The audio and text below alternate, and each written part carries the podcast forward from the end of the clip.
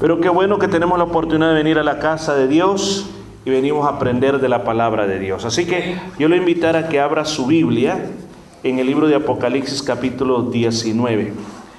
Libro de Apocalipsis capítulo 19. Estamos aprendiendo de la palabra de Dios y estamos siguiendo parte por parte, verso por verso, aprendiendo acerca de esto. Y hoy vamos a hablar de algo que sé que es muy hermoso y hemos venido hablando acerca de la boda del Cordero. Y luego también viene donde se describe cómo será el día que Jesús retorne a esta tierra. Dos cosas bien, pero bien sumamente importantes. Nosotros, los cristianos evangélicos, creemos de que Jesús volverá a la tierra. O sea, es algo que nosotros no podemos dejarlo a un lado. Es algo que también es bien atacado, porque así también hay grupos que se llaman cristianos que no creen en la venida del Señor, sino que simplemente indican de que las cosas pasarán y vendrá algo nuevo, pero nunca habrá una venida visible de Jesús. Y es algo que se ha venido, como el mismo apóstol Pablo dice, que hay muchos que lo tienen por tardanza. ¿Qué significa eso? Que piensan de que porque se tardó ya no volverá a venir el Señor. Pero algo que yo quiero que usted este día recuerde, de que nosotros tenemos que tener nuestra fe viva y creyendo lo que dicen las escrituras. Y si la palabra de Dios dice que el Señor va a volver, entonces va a volver. Y que va a haber la boda del Cordero, sí va a haber. O sea, estoy hablando de estos días anteriores de que es en un sentido metafórico el aspecto que la gran boda es que la iglesia se va para los cielos y se reúne con el esposo que es Cristo y ahí van a estar por toda una eternidad. Y luego regresan a la tierra para que el Señor inaugure, inaugure lo nuevo que tiene para esta tierra. Pero veamos lo que nos dice la palabra de Dios. En el versículo 9, hermanos. Y el ángel me dijo, escribe, bienaventurados los que son llamados a la cena de la boda del Cordero. Y me dijo, estas palabras, estas son palabras verdaderas de Dios. Padre, yo te pido que así como el pueblo ha orado por mí para que tú pongas en mí sabiduría y unción de lo alto, yo ruego ahora por ellos, para que Señor esta palabra sea una semilla que caiga sembrada en el corazón y pueda Señor no solo traer un conocimiento, sino que pueda traer una revelación espiritual a cada vida. Lo pedimos en el nombre de Jesús. Amén, amén. y amén. Ahora, fíjense, primero hablamos de la boda. Cada boda tiene un banquete. Ahora, la metáfora de la boda se cambia a la de un gran banquete. ¿Se imagina usted ese gran banquete celestial? Donde, imagínese, habrá mesas o una mesa bien larga. Yo no sé cómo será lo que el Señor habrá preparado en la Nueva Jerusalén. Ahí vamos a estar sentados todos aquellos que hemos creído en el Señor a través de todas las edades. Van a estar aquellos también que murieron pero creyeron en el Señor antes de la gracia. Todos van a estar sentados en esa mesa. Y el mismo Señor estará en ese lugar. Y comeremos y disfrutaremos de un tiempo muy hermoso con el Señor. Entonces por eso la palabra de Dios dice que las personas que van a estar en ese lugar van a ser bienaventurados. La Biblia nos dice que la palabra bienaventurado es alguien que es altamente bendecido, es alguien que está altamente dichoso. Es alguien que si existe una palabra más allá de la felicidad es bienaventurado. O sea, cualquier otra cosa en esta tierra nos puede producir alegría a nosotros. Como tener cosas, como estar vivo, nos puede producir alegrías. Pero el hecho de haber llegado a ese punto, el hecho de estar con el Señor, el hecho de estar con los hermanos o familiares que nos antecedieron a nosotros, pero que tenían la misma fe en el Señor, va a ser un gran regocijo. En esta tierra el dolor de la separación cuando alguien muere es muy grande. Nos alegramos cuando un hermano muere. ¿Por qué nos alegramos? Porque sabemos que va a la presencia del Señor. Vemos que está descansando de sus trabajos en, lo que él hacía en esta tierra, las aflicciones, las pruebas, las tribulaciones, y ahora está para recibir la recompensa que tiene. Nos causa tristeza también el hecho que ya no lo vamos a ver. Nos causa tristeza el hecho de que ya no vamos a poder estar con esta persona. Pero así es la muerte de los santos del Señor. Pero la esperanza que nosotros tenemos es que un día todos juntos nos vamos a sentar en esa boda del Cordero. Por eso el Señor dice, es más que dichosa esa oportunidad, es más que preciosa esa oportunidad. Dicen los que son llamados. Mire esa otra palabra. El Señor dice, ustedes no me escogieron a mí, yo los escogí a vosotros. Ahora, ¿cómo es eso? Es que el Señor nos conoce desde el principio, desde antes que nacemos. Y el Señor sabe cuáles son las respuestas que nosotros vamos a dar al llamado de Él. No es que el Señor diga, este fulano va a creer, o este fulano lo escojo para creer, y a este fulano lo condeno para el infierno, desde aún antes que nazca. No creemos en una predestinación de ese tipo. Pero sí creemos que el Señor escogió a toda la humanidad para ser salva, a todos. Pero el Señor sabe quiénes son los que van a decir que sí y quiénes son los que van a decir que no. El Señor ya sabe quiénes son los que van a estar en la boda del Cordero, en la cena de la boda del Cordero y quienes no van a estar. El Señor ya lo sabe.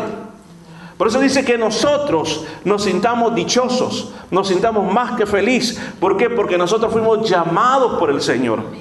Yo no sé cuál fue el día que usted llegó a los pies del Señor. Yo no sé cómo fue, quién le predicó. Yo no sé si fue en una calle, si fue en una iglesia, si fue en un grupo del hogar. Pero usted se encontró con el Señor en algún lugar y el Señor conmovió su corazón. Y usted sintió la presencia de Dios. Usted sintió la convicción del pecado y dijo, yo recibo al Señor como mi Salvador personal.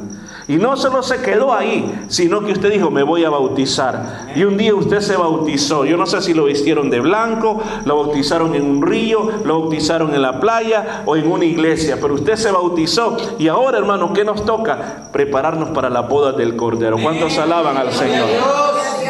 Hemos sido llamados, dice, a la zona de la boda del Cordero. Y me dijo, estas palabras son verdaderas de Dios. Este ángel es el mismo que apareció en el capítulo 1 que dice el Señor Jesucristo mandó a su ángel. Su ángel vino como mensajero a Juan a revelarle la palabra profética. Vino para dar esta profecía, para que la iglesia se le quitara el velo con respecto a las cosas que están por venir o por pasar. Este mismo ángel le está diciendo a Juan, estas palabras son verdaderas de Dios. Está diciendo, Dios no miente. Dios lo que ha dicho lo va a cumplir que habrá la boda del Cordero. Es cierto, es cierto, es cierto, porque Dios lo dijo. Que habrá cena de la boda del Cordero. Es cierto, es cierto, porque Dios lo dijo. Que el Señor viene una vez más. Es cierto, porque el Señor lo dijo. Amén. Eso es algo que nosotros tenemos que asegurar de que ya por sí la palabra de Dios es verdadera y es eficaz, es veraz. Pero una vez más lo está refiriendo y dice, es de verdad, el Señor viene pronto.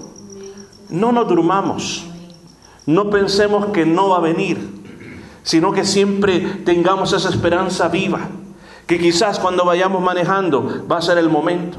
O mientras estemos sentados aquí va a ser el momento. Mientras estemos durmiendo va a ser el momento. Recuerda lo que dice la palabra, estarán dos en una cama. Uno será tomado y otro será dejado. Esa no es una regla fija. O sea que si yo y mi esposa estamos en la cama, yo me voy y ella se queda. No quiere decir eso. No, es al revés. no quiere decir que en todos los casos no. Va a haber casos que los dos se van. Y hay casos que los dos se quedan. Eso es lo que quiere decir. Van a estar dos trabajando, uno se va y otro se queda. O sea, ¿qué es lo que está diciendo? Que va a haber personas que se van a quedar y otras que se van a ir. Por eso la palabra de Dios dice que es bienaventurado todo aquel que está esperando la venida del Señor. Los que anhelamos la venida del Señor, dice que hay una bienaventuranza bien feliz.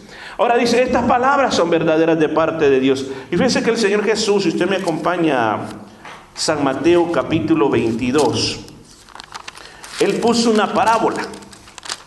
Y en la parábola, recuerde que la parábola no solamente es un cuentecito o es una fábula. En la fábula, escuche bien, los personajes son ficticios que hacen cosas que en realidad en la vida real no hacen. Por ejemplo, en una fábula, por ejemplo, se habla aquella famosa fábula de la de la famosa eh, cigarra, ese animalito que pasaba cantando todo el tiempo y la hormiga que pasaba trabajando y que platican. Entonces se ocupan esos personajes para darnos una moraleja. Pero la parábola no es así. La parábola son hechos reales, son cosas de la vida real que han existido y que nos quieren dar enseñanzas para que nosotros hagamos dentro de nuestra cabeza una figura mental para que nos llegue hasta el corazón. Mire lo que dice en el capítulo 22 de San Mateo. Jesús está hablando de la, va a hablar de la venida de Él. Porque usted mira, en el 22 habla de la parábola de la fiesta de las bodas. En el 23 el Señor tiene un mensaje fuerte contra los escribas y los fariseos. En el 24 habla de la venida del Señor. El 25 habla de, de, que hay que prepararse para la venida del Señor. O sea, tiene mucho que ver. Entonces, si usted tiene esa parábola, Dice que el reino de los cielos es semejante a un rey que hizo fiesta de boda a su hijo. Solo vaya pensando en lo que va a pasar en el futuro.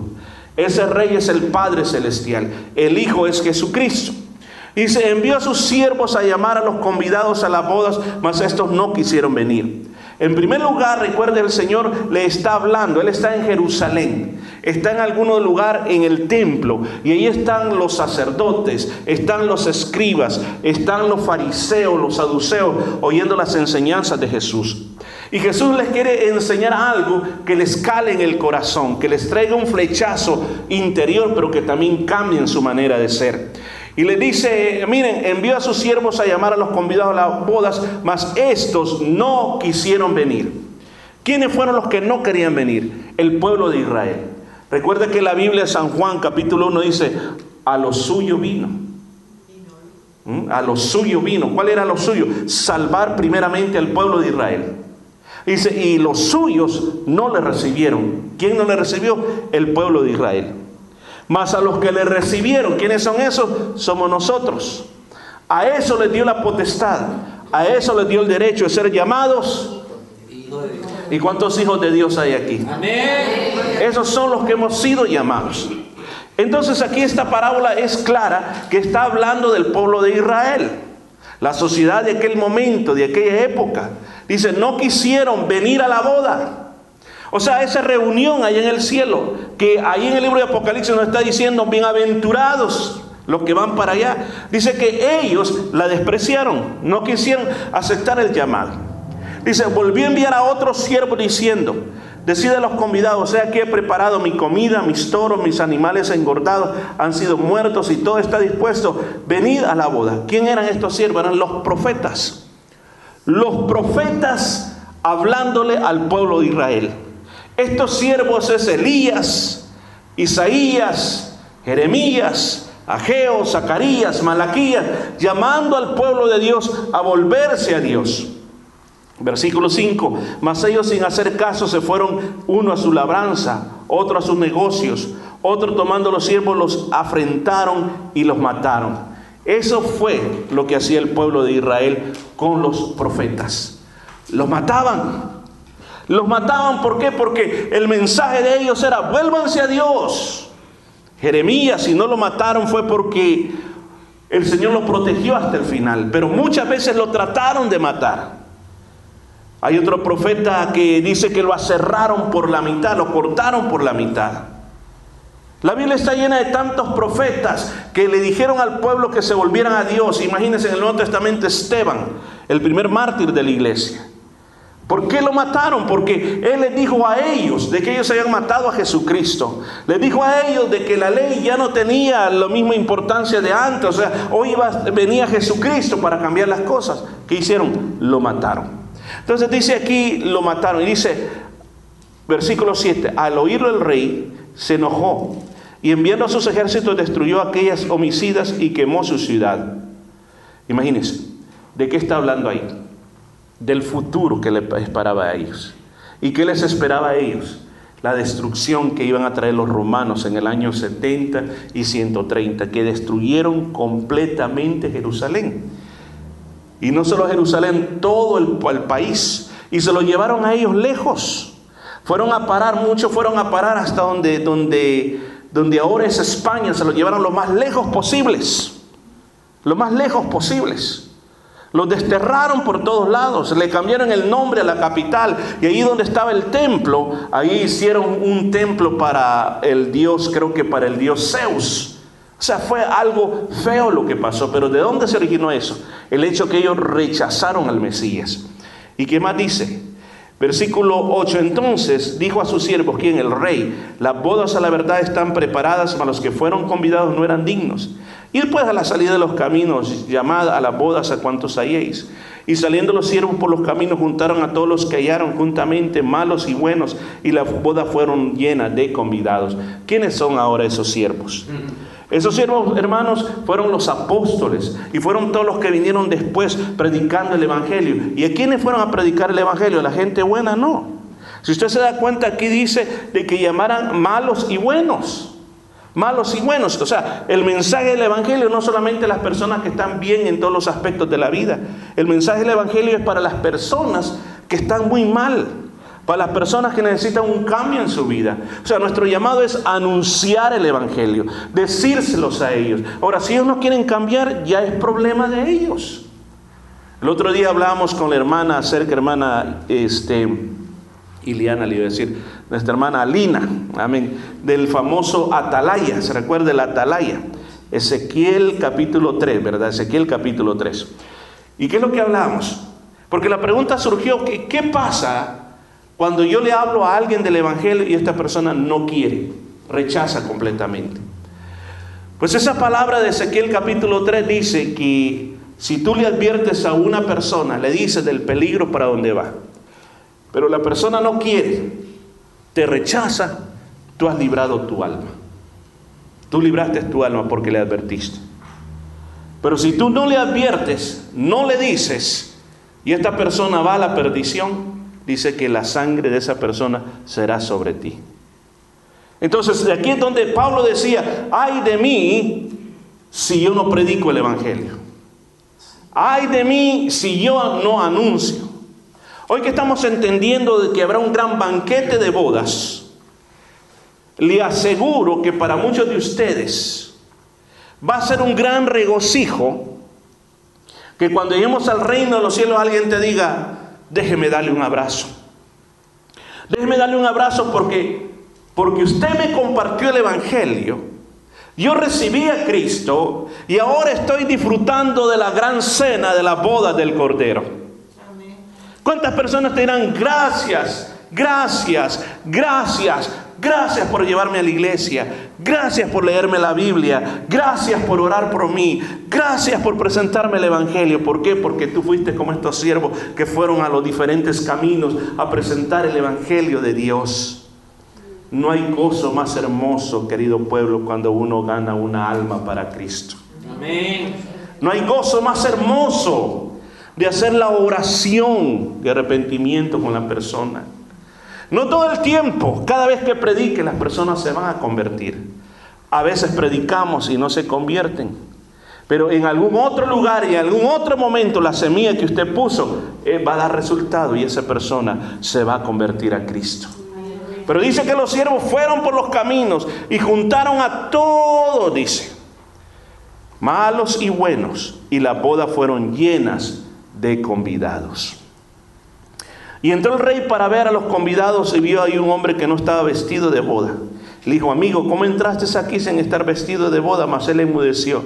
Entonces el rey dijo a los que servían, atadle de pies y manos y echar las tinieblas de afuera. Y allí será el lloro y el crujir de dientes, porque muchos son llamados y pocos los escogidos.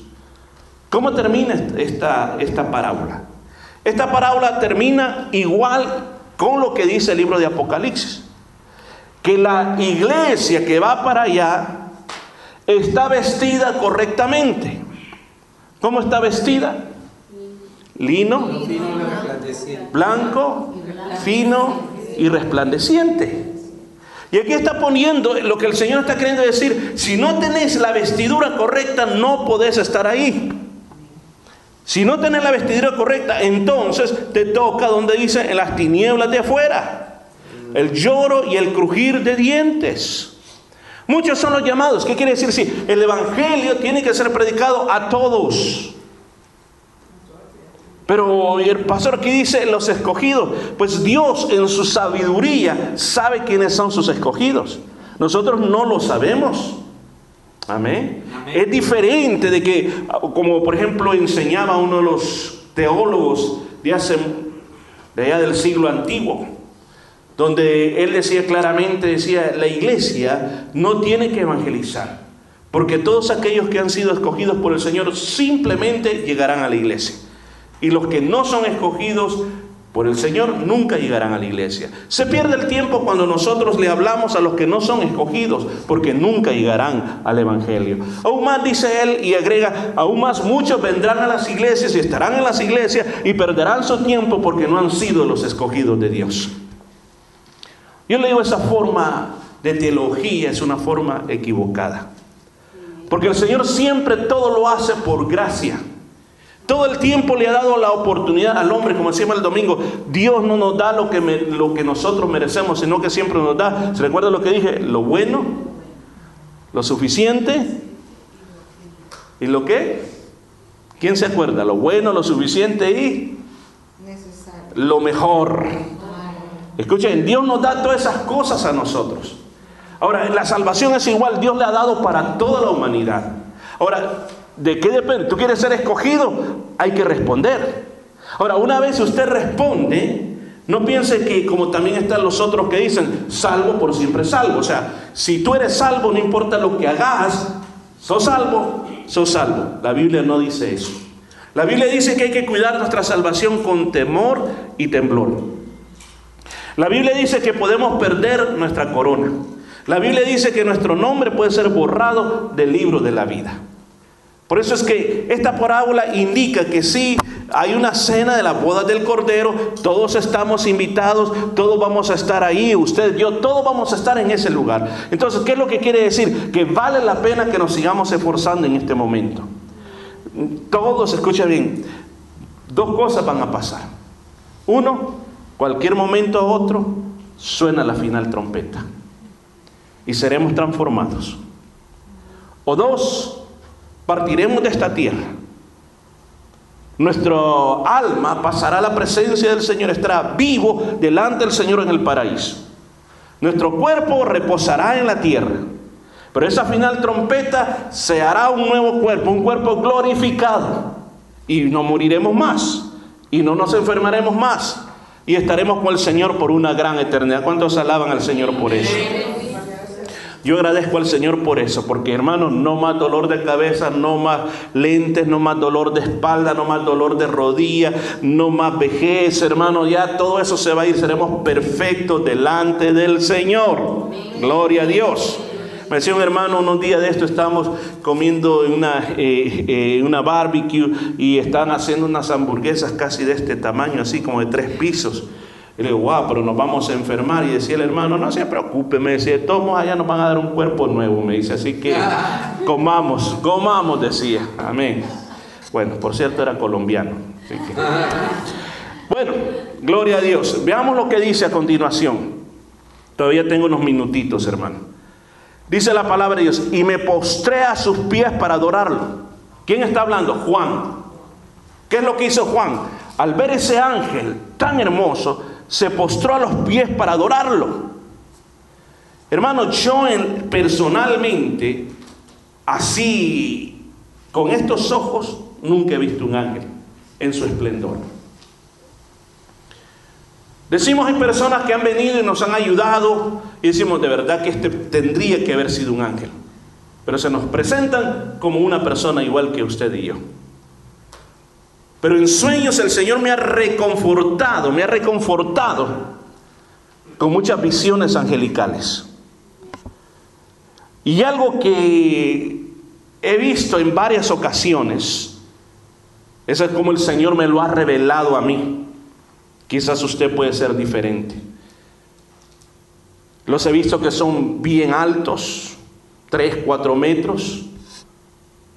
Sus ojos he visto una mirada de amor jamás que en esta tierra lo he visto. Sé que mi esposa me hace a veces miradas enamoradas, así que me dice, te voy a comer. Pero ninguna mirada en esta tierra es comparada a esa mirada. Aún he visto a sus ojos, sus ojos los he visto que cambian de colores, cafecitos, verdes, rojos, diferentes colores. Yo recuerdo este sueño fue bien tremendo, hermano, fue bien tremendo. Yo soy ser humano así como ustedes. No crean que soy un superhombre. O sea, por, tengo momentos de tristeza, como tengo momentos de alegría. Tengo momentos en los cuales yo digo, valdrá la pena lo que estoy haciendo. De repente el diablo a uno también a veces le pega. Pero yo agradezco las oraciones que el pueblo de Dios hace por mí. Amén. Porque yo siento que hay hermanos que me mantienen batallando en oración conmigo. No me lo dicen, pero yo lo siento porque en los momentos que más he necesitado he tenido la mano confortadora de Dios. Y fíjense que en este sueño yo estaba sentado eh, en un restaurante, cuando de repente al fondo veo un muchacho que se me quedaba viendo, pero me miraba muy extraño. Yo me sentí incómodo de la mirada. Y de repente saca como una especie de iPad parecido, pero le digo, era como transparente, pero vi unas letras extrañas y me lo enseñó así. Cuando me, hizo eso, yo dije, le digo a mi esposa, mira, este, permitime, tengo que ir a hablar con este muchacho. ¿Y por qué? Es que me está molestando. Y voy hasta la mesa y cuando voy a la mesa donde él estaba se pone de pie, hermano. Y cuando se pone de pie fue mi sorpresa verlo tan grandotote. Y cuando me mira, le veo los ojos. Primero, ojos, lo que le estoy describiendo, un amor que con los ojos me estaba diciendo, te amo. Y luego ver los colores, los colores de los ojos, cómo le cambiaban en muchos colores. Y cuando yo veo ese, me quedé casi y me dijo, nosotros estamos aquí para cuidarte. Y le dijo, ¿nosotros? Sí, me dijo. Allá, allá y allá. Y volteo para atrás y habían tres más alrededor de mí. Y cuando digo eso, me rodean, escuchen, me rodean. Estoy en medio de esos gigantes y me están viendo, hermanos, con una mirada que yo no lo puedo, no encuentro palabras para describir. Los ojos de amor, esos ojos me estaban diciendo, estamos contigo. Y lo que sí me dijeron es, estamos contigo, siempre te vamos a cuidar, siempre te vamos a proteger. Hermano, cuando yo me levanté, yo me sentí más que reconfortado me sentí lleno de Dios y dije, Señor, no estoy solo, tú estás conmigo, tú me estás rodeando con ángeles alrededor de mí. Dice que Juan cuando vio esa revelación se tiró a los pies del ángel y le hizo un proscuneo. O sea, dice, lo adoró. La palabra proscuneo es caer al suelo para besar los pies. Y el ángel le dijo, mira, no lo hagas. Yo soy consiervo tuyo y tus hermanos que retienen el testimonio de Jesús. O sea, el ángel le dice, yo no soy más que tú. Tú eres un siervo en esta tierra. Yo también soy un siervo, pero allá en los cielos. Porque el trabajo del ángel, escucha esto hermano, el trabajo del ángel, el ángel es un ser espiritual, creado por Dios. ¿Para qué? Para servir a nosotros los que estamos aquí. Les sirven a Dios y Dios los tiene organizados en diferentes rangos, unos que están más cerca del trono de Dios y otros que están eh, cuidando naciones enteras, pero yo le aseguro que esta noche, si pudiéramos ver en el mundo espiritual, miraríamos que cada uno de ustedes está rodeado por los ángeles de Dios. Porque dice el ángel del Señor acampa. Escucha, ¿qué es acampar? Acampar es como dicen, hermanos, vamos a ir de campamento. Y vamos a poner nuestra tienda y ahí vamos a quedar con esa tienda. O sea, vamos a acampar con usted. Vamos a estar donde usted está, va al shopping, ahí van con usted. Está durmiendo. Ahí lo están viendo. Le aseguro que dicen, mira, ahí está Leonardo. Qué lindo es Leonardo. Mira cómo... No, a los ángeles no le importa que ronque. Al contrario, dicen, qué lindo ronca. Parece melodía como ronca. Y hasta es posible que le acaricien la cabeza. Porque el diablo anda como león rugiente, así como están ellos, andan los demonios por todos lados. Y cuando los demonios quieren atacar, no, no, no llegues ahí, que ahí están los ángeles. No, no podemos hacer nada porque ahí están los ángeles. Imagínense lo que el Señor le ha dado a usted, le nos ha dado a nosotros, le ha dado a la iglesia. No estamos solos. Cuando usted está en su casa, escuche, cuando usted está en su casa, escuche eso, cuando está en su casa y quizás usted esté solito, en realidad usted no está solo. Ahí están los ángeles del Señor con usted, acompañándole en todo momento. Y aún más, le voy a decir algo. El día que nosotros partamos de esta tierra y abramos los ojos a la eternidad, voy a decir, ay, hoy sí nos conocimos. Yo te he acompañado todo este tiempo. Desde antes que nacieras, el Señor me dijo, vas a acompañarlo a este, vas a ir con él por todos lados. Y ellos no han visto los triunfos, las derrotas, los fracasos, como las victorias, y van a acompañarnos hasta que termine la carrera con nosotros. ¿Cuántos alaban al Señor por eso? Es glorioso saber de que no estamos solos. Y por eso Juan cuando vio eso, escuchen, cuando vio eso, sintió adorar al ángel. Hay muchas personas que adoran a los ángeles y hacen cultos a los ángeles. Y que los ángeles aquí, los ángeles allá, etcétera, etcétera. Es cierto que existen, pero como aquí dice, dice, no, no, no me adores a mí. No me adores a mí. Nosotros estamos reteniendo el testimonio de Jesús que Jesús es Dios, que Jesús es Rey, que Jesús vuelve una vez más a la tierra. Estamos exactamente en el mismo trabajo y le dice, adora a Dios. Él es el único digno de adoración. Y la iglesia, escucha, tiene que recibir este mensaje. Tenemos que adorar a Dios. ¿Cómo? En espíritu y en verdad. No solamente a través de nuestro canto. Recuerde que adoración es actitud. Adoración no es la música despacito, la música, por ejemplo, como la que hemos cantado esta noche, que no es la música de alabanza, que no es la música de ley, esa es música de adoración. No, no, no, no, no. Adoración es la actitud del corazón, es la actitud de rendición en todos los aspectos de la vida. Yo ahorita aquí yo les estoy predicando, pero estoy adorando al Señor también. ¿Por qué? Porque lo estoy haciendo con una actitud reconociendo que no depende de mí, sino que dependo de Dios, del mover de Dios en mi vida. Usted también aquí este día, todo lo que usted está haciendo, el hecho de que usted vino a esta tierra es, vino, perdón, a la iglesia, es una actitud de adoración. Usted se rindió, dijo, no importa lo que pase, no importa lo que suceda, no importa que no haya petro, no importa que no tenga tiempo, no importa que me sienta cansado, no importa que me duela la cabeza, que me duelan los pies, que me duela la espalda, no importa que mucho habla este hombre, pero yo voy a ir a la iglesia esta noche. Esas se llaman actitudes de adoración.